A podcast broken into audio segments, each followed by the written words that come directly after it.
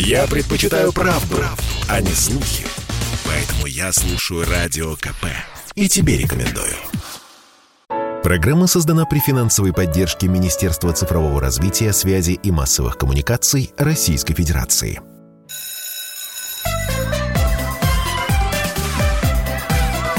Родительский вопрос. На радио «Комсомольская правда». И как всегда в это время, доброе утро, добрый день, добрый вечер, говорю я вам, Александр Милкус, Дарья Завгородняя. Объясняю на всякий случай, как всегда, почему три приветствия, потому что у нас слушает вся страна, все 11 часовых поясов, у кого-то день, у кого-то вечер, а у кого-то и утро, как у нас. Э, программа у нас сегодня э, сложная, программа непростая, и программа для меня, честно говоря, ну, не сказать, что проблемная, но болезненная, болезненная.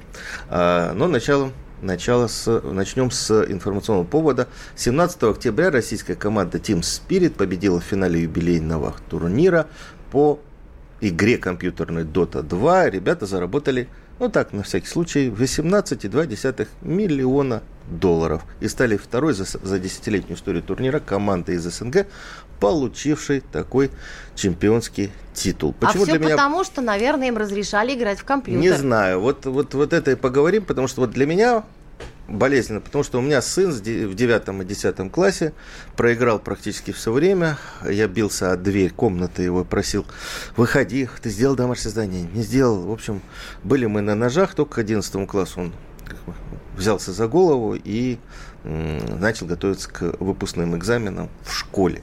Поэтому у меня отношение вот к, к, к такой спортивным, как сейчас говорят, да, э, к спортивному увлечению двойственное. Поэтому для того, чтобы разобраться на самом деле, что это такое, насколько нам, родителям, нужно бояться вот этой истории, я и пригласил, мы пригласили с Дашей, президента Федерации компьютерного спорта России Дмитрия Смита в наш эфир. Всем привет. А, и детского семейного психолога а, Татьяну Ночкину. Здравствуйте. Так, а, Дмитрий, давайте с самого начала. Вот в чем отличие игромании, которую мы все родители жутко боимся, и киберспорта – Который приносит миллионы долларов. Ну, давайте начнем с того, что если ребенок сидит э, вечерами или, не дай бог, ночами за компьютером играет, и при этом говорит, не трогайте меня, я киберспортсмен, скоро выиграю много денег, это заблуждение. Он э, находится в неком самообмане и мире иллюзий. Спорт – это когда у тебя есть система – когда у тебя есть команда, когда у тебя есть тренер, когда у тебя есть режим питания, режим сна, когда у тебя подготовка это не только э, тренировки за компьютером, это еще физические нагрузки. Потому что если человек выступает на серьезных соревнованиях, и он не находится на пике своей физической формы, он не сможет выложиться. Вы посмотрите на чемпионов. Вот ребята из Team Spirit, они все молодые, подтянутые, здоровые это вот как раз был классический такой э, пример, когда были разбиты все стереотипы. Потому что, когда многие чиновники э, говорили со мной про киберспорт, они говорят, слушайте, ну у вас же э, ребята в основном пухленькие, в очках, у них там с осанкой проблем. Я говорю, нет, первое, чему мы учим, это техника безопасности как сохранить свое здоровье, как делать зарядку для глаз, как избежать туннельного синдрома, как осанку свою сохранить. Вот чему мы учим в первую очередь. Подождите, давайте разберемся. Э, тот человек, молодой, в принципе, сидящий за компьютером и играющий в какие-то игры, да, многопользовательские, подключенные к другим компьютерам, чем отличается от киберспортсмена? И как вот эти ребята, ну, допустим, возьмем с, э, пример Team Spirit, да, угу как они стали киберспортсменами. Они начинали тоже, наверное, с какого-то... Наверное, просто тоже были геймерами такими А потом стали людьми. Ну, э, людьми, я думаю, они не переставали быть. Давайте еще раз. А, изначально, конечно, они просто играли, им было интересно. Но достаточно рано, да, вот посмотрите, ребятам сейчас по 20 лет. Они на наших соревнованиях участвовали там очень давно. А, мы же проводим э, ежегодно большое количество соревнований региональных и даже там чемпионат России. Вот клуб Team Spirit в 2019 году а, занял третье место на чемпионате России по Dota 2 как раз они соревновались. Поэтому нет, здесь они стали спортсменами в тот момент, когда действительно приняли решение объединиться в команду, когда они действительно стали заниматься этим систематически, а не от раза к разу или не все время. То есть э, люди, которые занимаются киберспортом, они на самом деле за компьютером-то проводят меньше времени. И у них есть, например, большое количество э, занятий э, теоретических, когда они изучают игру своих соперников, ищут их слабые места, делают домашние заготовки, работают со спортивным психологом, опять же. Вот посмотрите, последняя игра финальная, когда ребята играли против китайской команды. Они же сделали гениальную вещь. Они позволили китайцам выбрать двух очень сильных персонажей себе в команду. Они сделали это специально, была наживка, которую китайцы проглотили. А ребята изначально имели домашнюю заготовку, как играть против этих персонажей. Они изначально придумали, как пойдет игра. Игра шла по их правилам. И вы себе представляете, это а, китайцы, которые считались непобедимыми. Они уже э, не один раз побеждали на International. Они очень именитые, они очень маститые. Они ну, подавляют. И вот этим людям отдать еще сильных персонажей. Представляете, какая-то психологическая сложность была? Вот я думаю, здесь могут прокомментировать. Слушайте, но все равно, вот я э, процитирую чемпионку мира по конькобежному спорту, депутата Госдумы Светлану Журову, которая вот эту историю прокомментировала так. Я могу только посочувствовать родному олимпийскому спорту. Мы скоро увидим детей, которые не захотят заниматься физической активностью и предпочтут такие игры. Спроси, ты хочешь 10 километров пробежать или в игру по по поиграть? Ответ очевиден. А, ну, очевиден для кого? Для людей, которые играют просто прожигая свою жизнь, да, наверное. Для киберспортсмена нет. Здесь нет либо-либо. Это и то, и другое. А, ну, поймите, вот мы, например, проводили исследования да, вместе с компанией Нафи. А, люди, которые занимаются нашим спортом, в полтора раза чаще занимаются другим классическим спортом, нежели обычные обыватели. Потому что ну, вот я сам в свое время был э, одним из лучших игроков в мире. А я сам выиграл много международных соревнований. Но вы первым я, были вообще. Я, первым был... в истории российским киберспортсмен, который достиг очень больших результатов. А, это правда, но я просто еще раз привожу свой пример. А, если я был в плохой физической форме, я не мог э, показать хорошую игру. Вы поймите, это колоссальное напряжение. И любой э, спортсмен, особенно профессионал, он заряжен на то, чтобы побеждать, чтобы давать результат. И он ради этого результата делает все, что угодно. В том числе идет на э, такие, как могут показаться многим, большие жертвы. Да, он начинает ложиться спать вовремя, он питание правильно выстраивать, он начинает э, бегать по утрам, заниматься физическими нагрузками каждый ну, с фитнес-инструктором работает и так далее. То есть это, еще раз поймите, ну, да даже шахматистов, если взять, вот в середине прошлого века шахматисты еще не занимались физическими упражнениями. А потом кому-то пришла светлая идея в голову, и они стали интегрировать в систему подготовки спортсменов, э, собственно, физические нагрузки. Результат даже у шахматистов вырос до 40%. А там скорость реакции не так важна. Вы когда-нибудь видели, с какой скоростью э, работают руки у этих э, киберспортсменов? Это там, ну, как минимум 200 осмысленных действий в минуту. В некоторых видах спорта, например, вот э, в моем StarCraft е, где я побеждал, да, там 400 действий в минуту осознанных.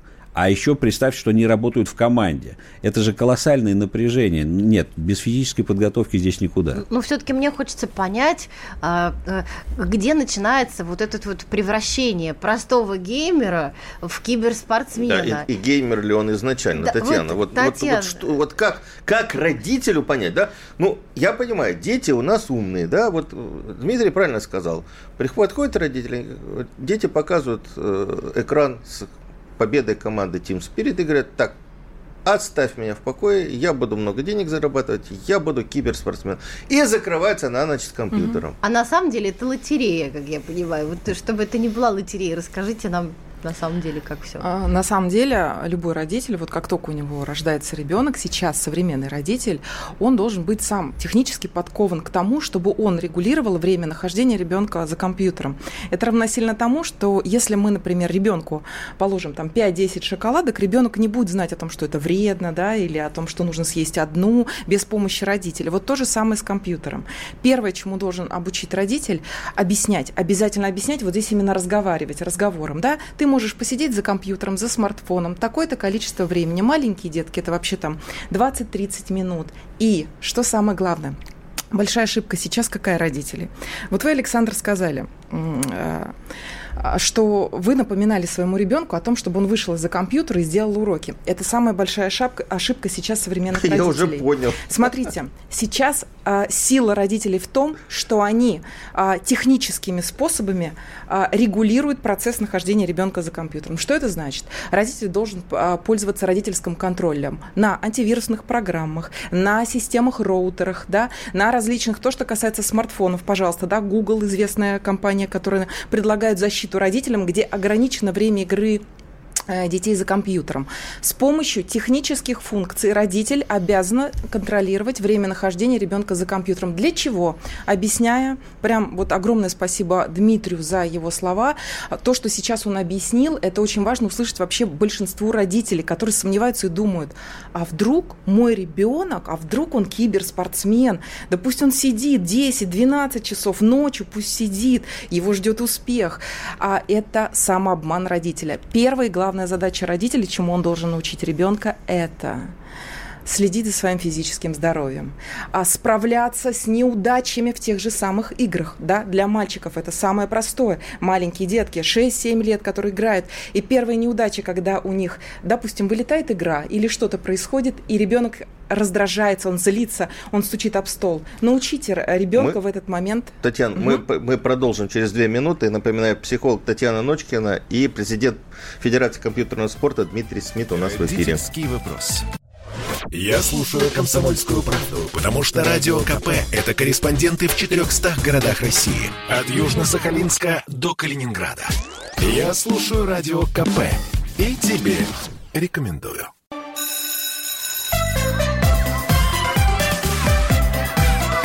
Родительский вопрос. На радио «Комсомольская правда».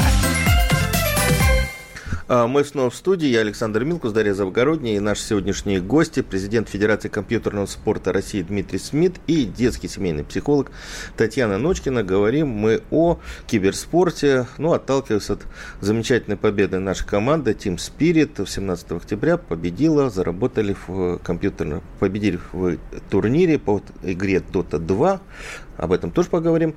А, заработали 18,2 миллиона долларов. Разбираемся, что такое киберспортсмен, чем отличается от а, геймера. 8 800 200 ровно 9702 прямой эфир. Вы можете нам позвонить, а, рассказать, касающиеся вот компьютерных взаимоотношений. Вопрос можно задать. Вопрос задать. А, и соцсети 967 200 ровно 9702. Можете писать Telegram, WhatsApp, Viber и даже смс отправить. Мы это все увидим. Да, и расскажите нам, вы сами играете в компьютерные игры? Вот мне Или интересно. ваши дети, ваши внуки, и как вы с этим боретесь, если боретесь. А, Дмитрий, у меня, знаете, куча вопросов, вот, э, касающихся вот этой команды нашей Team Spirit. А что, вот вы сказали, что они превращаются в, превращаются в киберспортсменов, когда создают команду. Как создается команда? Вот абсолютно непонятно, да? Двое ребят с Украины – двое ребят из России, трое ребят из России, тренер из другой, из, из Казани, да, из разных городов, а менеджер команды тоже из Киева, психолог из другой, из, из наш, команда российская. Это что? Это вот как? Это сборная? Как они нашли как друг оно друга? формируется, да. А, ну, давайте начнем с того, что это ничем не отличается от другого классического спортивного клуба спортивный клуб, он э, не строится по национальному признаку в спорте. Это спортсмены, которые могут быть из разных стран, они вот э, работают, подписали соглашение, да, там контракт у них именно с этим клубом. А это первое. Во-вторых, э, вы знаете, я очень горжусь тем, что киберспорт, он действительно вне политики. То есть здесь нет какого-то, не знаю, напряженности между ребятами из разных стран. То есть Казахстан, Беларусь, Украина, Россия, неважно. Здесь важно кем ты являешься в игре? Насколько у тебя э, хороший багаж, опыт, э, насколько у тебя скилл прокачан и так далее. А, теперь вопрос, как формируется команда. Вы знаете, современные... Вот, например, Team Spirit, как они находят друг друга? А, это уже команда профессиональная. А, давайте начнем от самого начала. Вот мы сейчас, э, как федерация, выстроили некую э, социальную лестницу. Мы начинаем работать со школьниками. А, не пугайтесь, только от 14 лет по закону разрешено работать со школьниками. Естественно, никаких стрелялок у нас в школах нет, все максимально созидательно. Там соревновательные головоломки, поиск информации в интернет на время. А, есть, опять же, там э, электронные шахматы. Ну, кто сомневается, может зайти к нам на сайт э, э, и посмотреть вот rest.ru То есть на вы сайт. не подсаживаете Мы... на, на, на, на стрелялки на всякие? Никоим образом. Мы, наоборот, стараемся направить созидательное русло. А Dota 2, кстати, у нас там тоже присутствует среди школьной программы. Вот, поэтому все, Тогда кто хотят, могут словах, посмотреть. Что, такое Dota 2? Dota 2 – это командная компьютерная игра, где в команде участвует 5 человек. У них задача, ну, скажем так, захватить базу соперника. Вот в Зорницу уже все играли, да? Только там э, бегают э, в Зорнице, условно говоря, стреляют, а в Dota 2 э, там э, происходит в неким фэнтезийном мире. Там персонажи между собой э, взаимодействуют с помощью там магии, с помощью каких-то заклинаний, э, скиллов, как это называется. Вот. И их задача э, разобраться по ролям. Э, кто-то э, должен э, обеспечить приток игрового золота в начале партии, кто-то, наоборот, э, э играет на персонаже, который раскрывается э, только в конце игры, когда он хорошо экипирован. Есть э, э, персонажи поддержки, которые лечат, которые проводят разведку и так далее. То есть у каждого из пяти своя роль. Ну, как вот в футболе есть, да, вратарь, нападающий, защитник, полузащитник. Здесь то же самое. Вот. А, игра начинается с того, что из там более 120 персонажей ребята выбирают э, тех, на которых будут играть они и соперники. Там можно выбирать себе и можно запрещать э, выбирать всем. Ну, то есть, например, если они считают, что какой-нибудь персонаж слишком сильный, они говорят, все, вот им мы сегодня не играем. И вот каждый по очереди, э, это называется пики баны. То есть пик выбрал, бан запретил выбирать. Вот примерно так это устроено. Но я хотел сказать немножко не об этом. Вот начиная со школы, люди уже могут соревноваться. И игра устроена так, что в игре есть некий рейтинг. И когда человек играет хоть сколько-то, уже понятен примерно его уровень. И команды собираются по этому уровню. И чем больше человек продвигается в своем мастерстве в игре, тем выше у него уровень, тем более сильную команду он может найти. И в итоге вот победители наших соревнований, там Кубок, Чемпионат России, они всегда находятся в фокусе внимания э, скаутов профессиональных коллективов, которые уже приходят и говорят, а ты молодец, давай мы тебя возьмем к нам в команду, подпишем с тобой договор. И тогда человек становится профессионалом, он начинает получать деньги за свою деятельность. У него появляются рекламные контакты, контракты, прошу прощения, он э, становится там лицом э, какой-нибудь компании. А, причем здесь не только эндемичные, да, связанные с компьютерами, здесь и автопром, и FMCG сегмент и так далее. Поэтому это большая индустрия. Но я хотел еще вот что сказать, что когда вот мы говорим про то, что человек должен стать чемпионом, да нет же. Вот у меня, например, да, младший сын, он а, ходит на футбол, он занимается тайквандо, я его компьютерному спорту потихонечку учу. Но я не думаю, что он где-то станет чемпионом. Я не для этого его отправлял в спортивные секции. Мне важно, чтобы он э, гармонично развивался, чтобы он и интеллектуально, и физически был здоров, чтобы он вырабатывал те навыки и компетенции, которые ему помогут стать успешными в жизни. И вот здесь киберспорт, он дает достаточно большое количество навыков, необходимых в нашем современном цифровом обществе. Это и принятие решений в условиях неполной информации, нехватки времени, управление одновременно многими объектами, менеджмент ресурсов. А это контроль спортивной агрессии, вот о чем мы говорили. То есть, когда ребенок раздражается от проигрыша, это плохо. А представьте, когда вот он играет в команде, естественно, ему хочется обвинить своего там а, тиммейта, да, э, приятеля по команде а, в том, что из-за него проиграли. Надо уметь признать свою вину, надо уметь работать над ошибками и так далее. Вот всему этому в плюс э, огромный, соответственно, пласт коммуникативных навыков, социальных навыков, языковых навыков и так далее. Вот это все, чему э, можно научиться именно в киберспорте киберспорте. А, Дмитрий, а как ваши родители вас, они как-то контролировали вашу активность в компьютере и в игре в компьютерной? Вы же вышли вот на правильную доту, да, а не на какую-нибудь там убийственную, не знаю, правильную дорогу. С, с, с отрыванием голов, да? Вы как-то вот в правильном русле развелись. Как это Вы было? знаете, э, я не совсем релевантный пример, потому что я развивался там, извините, 35 лет назад. Тогда не было компьютеров, не было смартфонов. Э, У меня там первый компьютер появился в виде приставки к телевизору, это ZX Spectrum был. Естественно, э, я очень уважаю своего отца, он э, как раз вот э, правильную вещь сказал, вот у тебя столько времени на работу с компьютером. Хочешь, программируй, хочешь, соответственно, играй, хочешь там. Вот, вот время есть, куда хочешь, туда трать. Все, дальше нельзя. Вот. А, естественно, когда я в какой-то момент сказал, что я собираюсь связать свою жизнь там с компьютерным спортом, а тогда еще такого даже понятия не было, вот, ну, естественно, меня не поняли. И, в общем-то, я, наверное, в некотором роде разочаровал своих родителей. А, но сейчас другая история. Сейчас уже эта дорога, она протоптана, изучена, видны все подводные камни. Татьяна, вот скажите, э, как родителю все-таки выстраивать отношения вот, э, к ребенку, вот как Дмитрий правильно сказал, чтобы был, было гармоничное развитие, да? То есть понятно, что они все сидят за компьютером, но понятно, что надо и спортивные секции их отправлять. Вот что делать?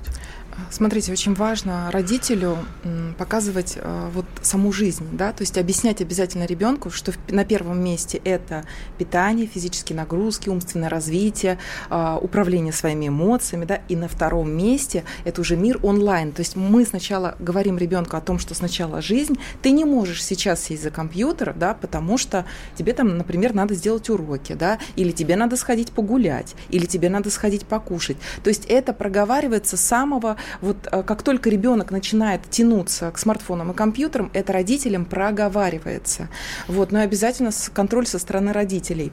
А, Я хочу сказать, чтобы вот гармоничное развитие было у ребенка, нельзя ни в коем случае а, устраивать войну с ребенком по поводу смартфонов и компьютеров. Ни в коем случае. Ребенка тянет туда. Ему хочется играть, это понятно. Лучше родителю выбирать поговорить, чтобы ребенком о том, а что там происходит в игре, а почему он расстраивается, а что там вообще, в чем заключается эта игра, в которой он играет, чем она его увлекает. Лучше на это обращать внимание и помогать ему справляться с теми сложностями, с которыми он сталкивается во время игры.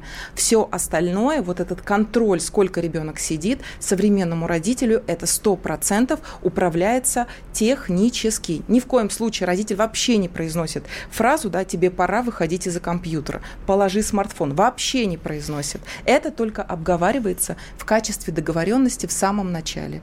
Ну и обязательно, конечно, компромисс. Когда Ну, ребенок смотрите, просит, а если обязательно. все-таки родитель несколько запустил ситуацию, ну не сразу он там подключился э, с тем, чтобы контролировать Мгм. своего маленького человека в интернете, Э, и вдруг он увидел, что ребенка понесло куда-то не туда. Вот что делать, как вернуть на Дарья, путь да, так очень много. У нас это 30 секунд практически осталось до выхода. Это практически все такие истории с родителями. Сейчас все исправляется, все исправляется. Родитель, самое главное, должен быть честен. Он подходит и говорит, я сделал ошибку. Я думал, что ты сам сможешь все это контролировать. Не получилось у тебя. Сынок, с завтрашнего дня два часа игры за компьютером максимум. Вот так вот это делается. Так, мы продолжим нашу, ну, на мой взгляд, очень интересную. Я сразу кучу историй со, с- со своими детьми вспомнил. э, Интересную программу. Э, Я напоминаю, у нас в студии президент Федерации компьютерного спорта России Дмитрий Смит, детский семейный психолог Татьяна Ночкина. Попов изобрел радио, чтобы люди слушали комсомольскую правду. Я слушаю радио КП и тебе рекомендую.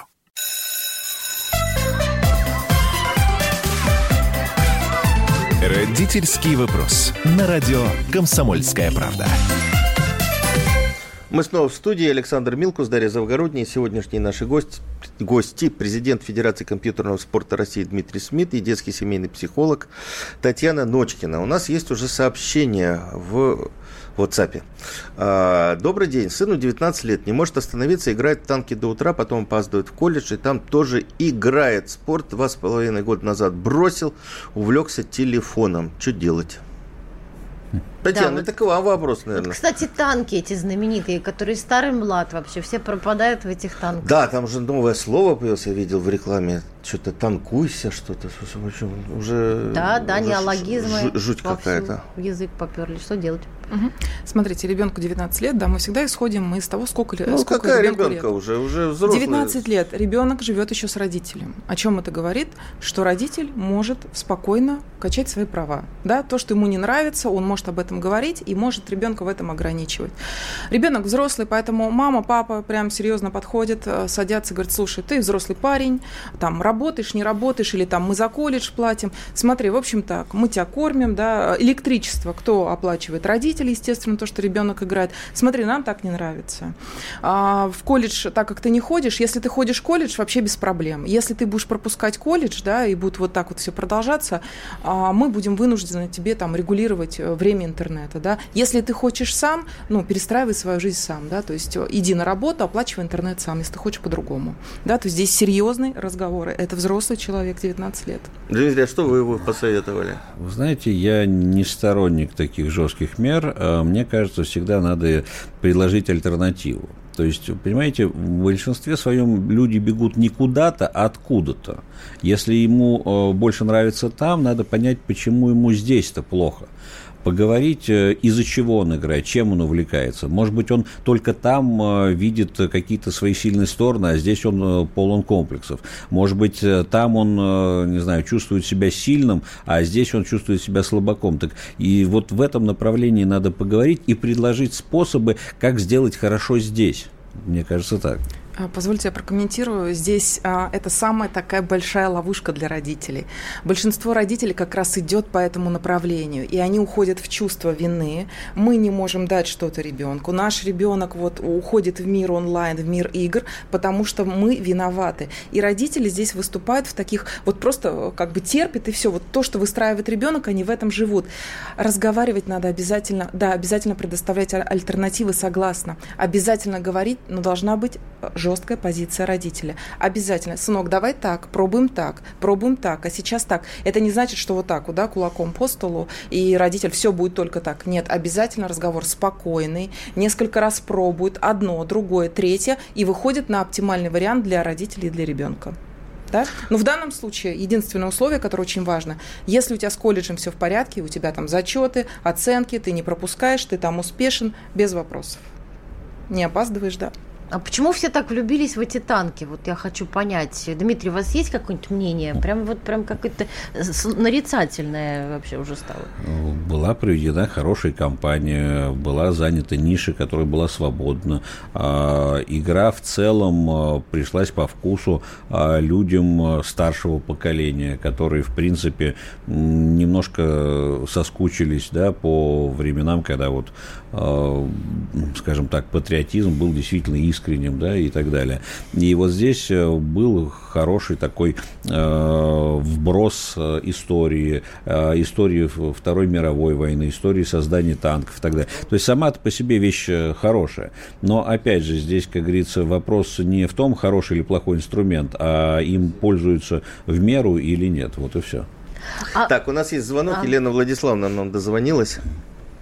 Великий Новгород. Здравствуйте. Здравствуйте. Да. А, дело в том, что я бы, наверное, хотела обратиться к психологу. А, только сейчас прозвучало, что, ну вот как бы, как пример, наверное, прозвучало, 19 лет. А как вы смотрите на то, что была радиорубка, и Елена Афонина, значит, тоже взяла звонок, и там отъехал э, с работы молодой человек. Она выяснила, сколько ему лет. Она, он сказал 30. Вот. Говорит, я сейчас приеду домой и буду играть. Она говорит, а с кем вы живете? С мамой и с папой. Вы так, понимаете? в чем? Она говорит, а вопрос-то о рождаемости. Вы знаете, вот у нее возник вопрос, так. говорит, а, а дети? А когда дети, если 30 лет, он живет с мамой и папой Понятно. и играет. Все, спасибо большое. Вопрос понятен. Вот тут уже, наверное, вопрос, что делать этому человеку самому, потому что он сам взрослый. Но, но Рассказывают, тоже это сейчас такая частая ситуация, да, уже родители интересуются для детей от 25 лет и выше, да, и доходим до 40 лет. А, смотрите, здесь, а, опять-таки, папа с мамой должны поговорить, как они хотят жить. Готовы ли они дальше кормить, а, ребенка обслуживать полностью, Слушайте, ну человек да? явно едет в своей машине, едет с работы, См... едет э, домой, хочет отдохнуть, Смотрите. поиграть. В чем проблема? Это его вы выбор, что он не создал семью, а сел за компьютер. Смотрите, здесь... Это его личное время. Здесь... Он себе его обеспечивает сам. Здесь один момент. Ребенок остается жить с папой и мамой. То есть он себе не может купить квартиру, он не может себе там арендовать квартиру. Это уже говорит о Либо том, папа, мама что требует папа внимания, мамой... и человек еще следит за своими родителями. Тоже такой вариант может. А вы знаете, исходя из того, какой крик души сейчас был у... Нет, да, а, просто слушательница, она повторяет на сюжет из нашего эфира вчера, mm-hmm. который был. И вот давайте я обращу ваше внимание, что здесь очень важно, что когда ребенок остается жить с родителем, помнить о том, что у папы с мамой, во-первых, своя жизнь, и они, если им некомфортно, что ребенок а, вот таким вот образом живет, как, ну вот иждивенец, да, взрослый иждивенец, то в этом случае родители говорят ребенку, ты можешь там снимать квартиру, пожалуйста, нам не нравится, как ты живешь. Ребенок вот в данном случае здесь необходимо ребенку Мы не хотим съезжать. тебя видеть, иди со своей жизнью и э, живи Примерно там где-нибудь. Да. А, Но а... сначала обязательно договориться, сначала знаете, обязательно обсуждать я, я то, вот, что не вот нравится. Скажу. Э, в, в октябре был у угу. нас в Москве проходил угу. форум классных руководителей. Меня туда пригласили э, выступить, потому что я занимаюсь еще развитием медиакоммуникации в образовании. В школе мы медиаклассы создаем с, с Департаментом образования Москвы. Я рассказывал о том, что детей нужно учить правильно позиционировать, правильно вести себя в соцсетях, э, компьютерной безопасности, авторскому праву и так далее. Встала одна э, учительница и говорит, вот вы неправильно говорите. Есть много родителей, которые запрещают детям вообще общаться в компьютере. И не нужно никакого образования. Мы таким образом детей подталкиваем к жизни в интернет-среде. Да? А я на это э, ответил очень просто. Я говорю, у нас сейчас вот на нашем совещании 300 человек. Вот зарегистрировалось 300 учителей, э, классных руководителей. Скажите просто, кто из вас пришел без смартфона? Даже вот эта учительница, она руку не подняла. Угу. То есть, в принципе, история такая. Сейчас а, вот мы делаем родителей такими, э, не знаю, э, гуру, что они все знают и, и так далее. Но мы забываем, что вот и Дмитрий говорил, э, компьютерная эпоха началась в 90-е годы. Те родители, которым сейчас 50, 60, даже часть бабушек и дедушек, они тоже уже достаточно в молодом возрасте начали играть или там работать э, в компьютере. Угу. Для них это не является проблемой. В Дум все бегали, и в Дум бегали, в, Думы в бегали, бегали, и, и так далее, да. и так далее. То есть сейчас уже история о другом. История в том, что вот родители, которые не прокачаны в компьютерную эпоху, это не так, это тоже люди. Вот когда школы перешли на дистант, выяснилось, что 50, 55-летняя учительница, это средний возраст в нашей школе, учили детей, которые якобы родились со смартфоном, все знают, учили работать в дистанте.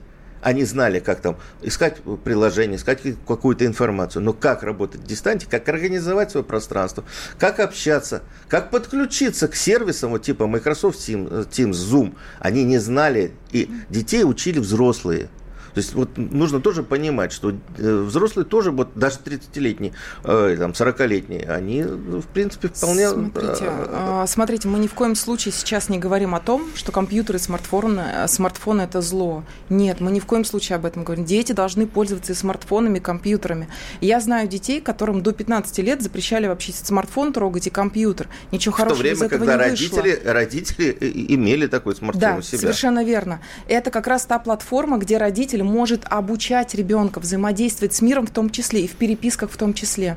Александр, я хочу сказать именно вот про 30-летних детей. Здесь очень важно вот то, что вот 30, 40, 25 лет родители должны понимать, что это взрослые дети, взрослые. Давайте и... будем говорить тогда дети, давайте взрослые люди. Взрослые люди, да, и они не имеют права ребенку говорить, вот, э, жениться ему, э, детей рожать, да, или играть. Вопрос только в том стоит, если папе с мамой что-то некомфортно, что делает ребенок, живя с ними, только это они решают, да, очень это важный момент.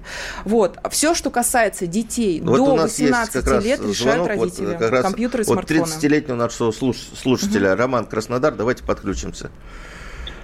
Да, Роман. Добрый день. Здравствуйте. Добрый день, да. Хотел э, на реплику женщины ответить. Я не живу с родителями, я живу сам. И в другом городе у меня родители. Я плачу ипотеку. Вот. Просто там речь прозвучала, то, что живет с родителями. Нет, я самостоятельно. А, это вот цитировали ваш, ваш же звонок, что ли? Да, зацепило до глубины души. Ясно. Так, и как складывается ваша жизнь? То есть вы играете, а личную жизнь строить не хотите? Не, ну как, свободно, просто деток не хочется. Ну, я, я понимаю, я их не потяну. Вот. Ясно. Ну, не... Но вы их не потянете не по тем причинам, что вы играете в компьютер все время, а, а потому что ну, по, по другим причинам.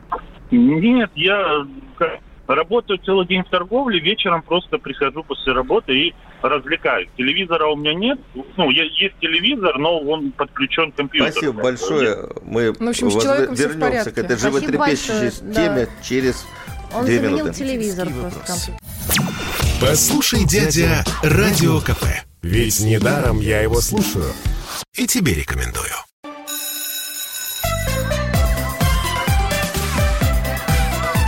Родительский вопрос. На радио «Комсомольская правда». Так, посыпались звонки. Я Александр Минкус, Дарья Завгородняя, наши сегодняшние гости. Президент Федерации компьютерного спорта России Дмитрий Смит и детский семейный психолог Татьяна Ночкина. Нам дозвонилась Анна из Симферополя. Давайте послушаем. Здравствуйте. Алло, здравствуйте. Да, говорите. Здравствуйте. Здравствуйте, здравствуйте. Вот я Мы четыре раза уже поздоровались, да. Давайте вопрос. Да, вот я тоже хотела вот узнать, вот я тоже играю в компьютерные игры, ну, как бы буду становиться скоро будущей матерью. Как бы хотела задать вопрос, вот тоже вот, э, но я не имею такой зависимости от игры. И тоже не живу с родителями. Так, а что вы хотите спросить-то?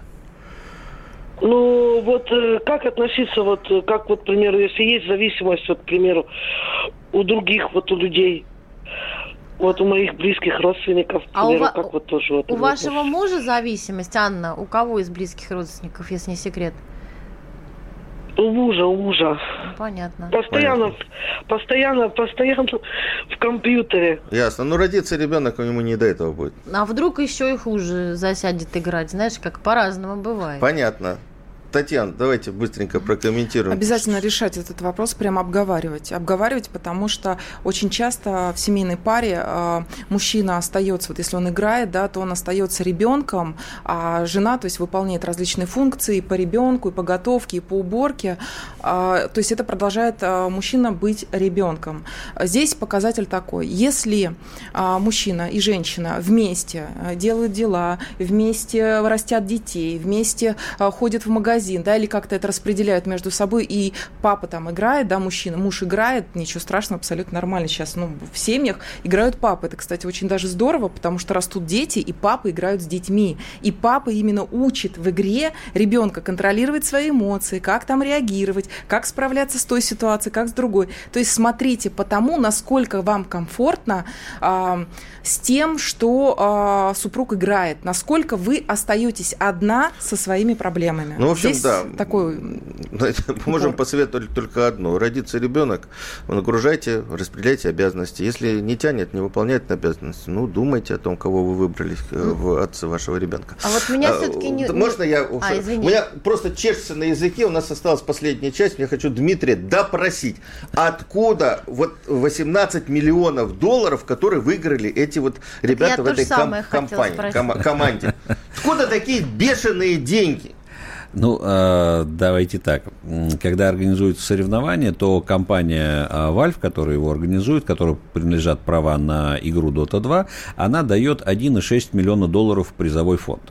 А дальше они начинают выпускать, ну, скажем так, некий игровой мерч. Да, вот когда вы э, фанат, не знаю, там какой-нибудь баскетбольной команды, вы можете купить там э, джерси, футболку, там, не знаю, еще что-то с символикой, логотипом. Здесь то же самое. Вы можете э, внутри игры э, приобрести различные предметы, э, ну, например, за 10 долларов. Из этих 10 долларов 7,5 компания берет себе, а 2,5, то есть 25%, э, идут в увеличение призового фонда.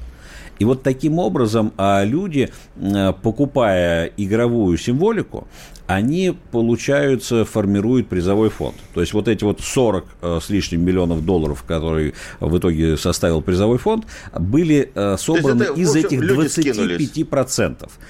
Не то, что люди скидываются в чистом виде да. на призовой фонд, они покупают символику игровую. Но это, как правило, получается фанаты этой игры. Да, естественно, это фанаты этой игры, пользователи этой игры. А есть э, люди там э, на, скажем так, Ближнем Востоке, есть разные принцы, которые по несколько миллионов вкладывают в эту историю, им нравится. Есть а скажите мне, а есть какая-то практика, как вот эти бешеные миллионы э, игроки делят? Ну... Всегда интересно посмотреть, как, как, как делят чужие деньги. Здесь их не игроки делят, их организаторы распределяют. А. Вот 18 с хвостиком за первое место. между собой нету, да? Ну, то есть как? организатор, кто... Ну, фактически там больше, чем на 10 миллионов долларов шла финальная битва наших с китайцами. Угу. То есть, кто побеждает, получает... Нет, я имею в виду не организатор, а вот наша команда заработала 17 миллионов так. долларов. Как внутри команды А-а-а. они а. распределяются? Ну, это как раз вот э, обговаривается заранее. А более того, это прописывается в контрактах. Ага. То есть, э, э большую часть э, призовых, естественно, спортсмены забирают себе, меньшая часть идет на... Э, Э, нужды клуба. То есть клуб тоже берет себе определенную часть. Ну, естественно, есть налоги. От налогов, как говорится, это не, никуда не девается. Ну, скажем так, э, по различным экспертным оценкам, каждый из ребят в итоге получит примерно по 2 миллиона долларов из этих 18. Да, я вот читал э, интервью с ребятами, они говорили, что вот я куплю квартиру, я куплю папе машину и так далее. А нам пишут из Татарстана, спасибо за эту тему, здорово, что об этом говорите. А, Дмитрий, мы до эфира э, говорили о том, что а, вот продвижение компьютерного спорта, киберспорта, да, угу. оно происходит в нашей стране. И, ну, что тут говорить, эту команду с победой поздравил даже президент страны, да. А где и как учиться. Вот вы говорили, что открылись компьютерные клубы или клубы киберспорта в вузах, да, в школах открываются. А, давайте пойдем по порядку. Значит, э, мы действительно проделали большую работу с точки зрения создания спортивных клубов внутри вузов. А, у нас уже много лет идет э, э, Всероссийская киберспортивная студенческая лига. В ней принимают участие практически все вузы нашей страны. Сейчас еще СУЗы добавились. И вот в рамках каждого вуза да, есть такая сущность организации. Да, клуб не, не физическое место, куда приходит, а клуб как организация по спорту. И вот э, киберспорт уже либо интегрирован внутрь большого клуба, либо создан отдельно как самостоятельная единица. И многие вузы пошли дальше. Они сейчас уже э, закупают оборудование, формируют тренировочные площадки. Некоторые вузы, например, питерские ТМО, уже стипендии выплачивают за успехи в киберспорте и так далее. А сейчас наша задача э, сделать такую же клубную систему на базе школ. Еще раз повторюсь, э, мы работаем с людьми от 14 лет.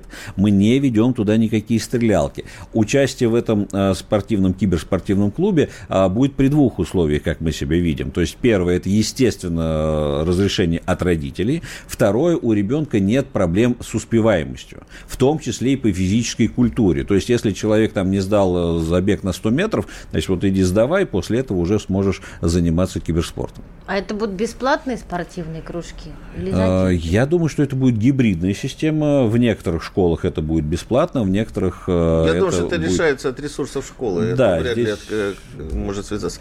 А, мы в перерыве даже задавал очень интересный вопрос о том, что вот и, и я читал, кстати, в интервью о том, что Dota 2 напоминает шахматы. Вообще киберспорт это какие-то такие электронные шахматы. Ну, аля, что-то близкое к этому. Ну, если мы представим шахматы, в которых играют командой и при этом ходят одновременно, ну, наверное, будет какая-то аналогия.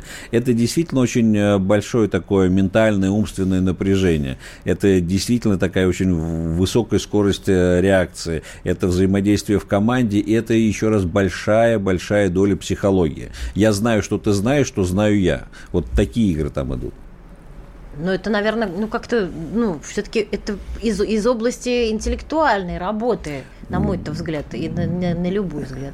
Вы знаете, киберспорт, он вообще находится на стыке трех сущностей, да, это спорт, это технологии, это развлечение, шоу. И, естественно, здесь э, большой простор для того, чтобы приложить голову. Естественно, здесь всегда можно придумать что-то новое. Вообще, вот мой лозунг всегда был, когда я был киберспортсменом, а, удивил, значит, победил.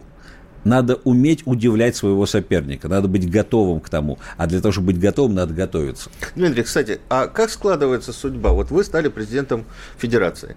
Как складывается судьба бывших игроков? И до какого времени, э, до какого возраста можно играть вот в команде? Mm. Потому что вот мы говорили о том, что в этой команде в основном ребята угу. молодые. Верно. Да? Ну, как в любом спорте есть предел. Что, что потом происходит? Ну, а в большинстве дисциплин киберспорта спортивная старость наступает в 25 лет. Вот я на себе это испытал. Голова у меня понимает, что надо сделать, а руки уже не успевают. Очень неприятно, я вам скажу. А, но жизнь после киберспорта есть. И здесь э, на самом деле достаточно большой простор для творчества. Вот мы, например, когда э, в мае этого года в Челябинске проводили финал чемпионата России, на этом ивенте было задействовано более 100 человек специалистов. А, нет, там и зрителей пришло 9700, но а, специалистов было больше 100. Это не только а, судьи, это не только тренеры, а, это не только технические специалисты, которые организовывали локальную сеть, а, это работники сцены, это видеооператоры, это режиссеры трансляций, это комментаторы, это спортивные аналитики и так далее. Это огромный пласт людей. И а, Поэтому, когда спортсмен заканчивает свою карьеру, во-первых, он может из киберспорта-то и не уходить. Он может пойти тренером, а, не знаю, если у него есть профильное образование, или он его получит а, спортивным психологом, очень сейчас востребованное направление. А помимо этого, естественно, можно пойти в э, модное сейчас э, блогерство, а, можно стать, э, не знаю, там, коучем и так далее. Есть много модных направлений, но в любом случае, если человек не только был хорошим спортсменом, да, он еще является харизматичным человеком, притягательной личностью, у него есть все шансы стать лицом какой-нибудь крупной компании. Спасибо большое. А, мы уже будем заканчивать. Я напоминаю, что у нас в студии сегодня были э, президент Федерации компьютерного спорта России Дмитрий Смит и детский и семейный психолог Татьяна Ночкина. А, ну, вот последняя информация, вот мне хочется поделиться э, с нашими слушателями. Ребята из команды, которая победила, да, э, один из участников, э, э, Александр Хертек, э, сдал ЕГЭ по русскому языку на 89 баллов, математику, информатику на 90, поступил в МГУ, другой выпускник этой команды поступил в медицинский вуз. Так что делайте выводы. Родительский вопрос. На радио «Комсомольская правда». Программа создана при финансовой поддержке Министерства цифрового развития, связи и массовых коммуникаций Российской Федерации.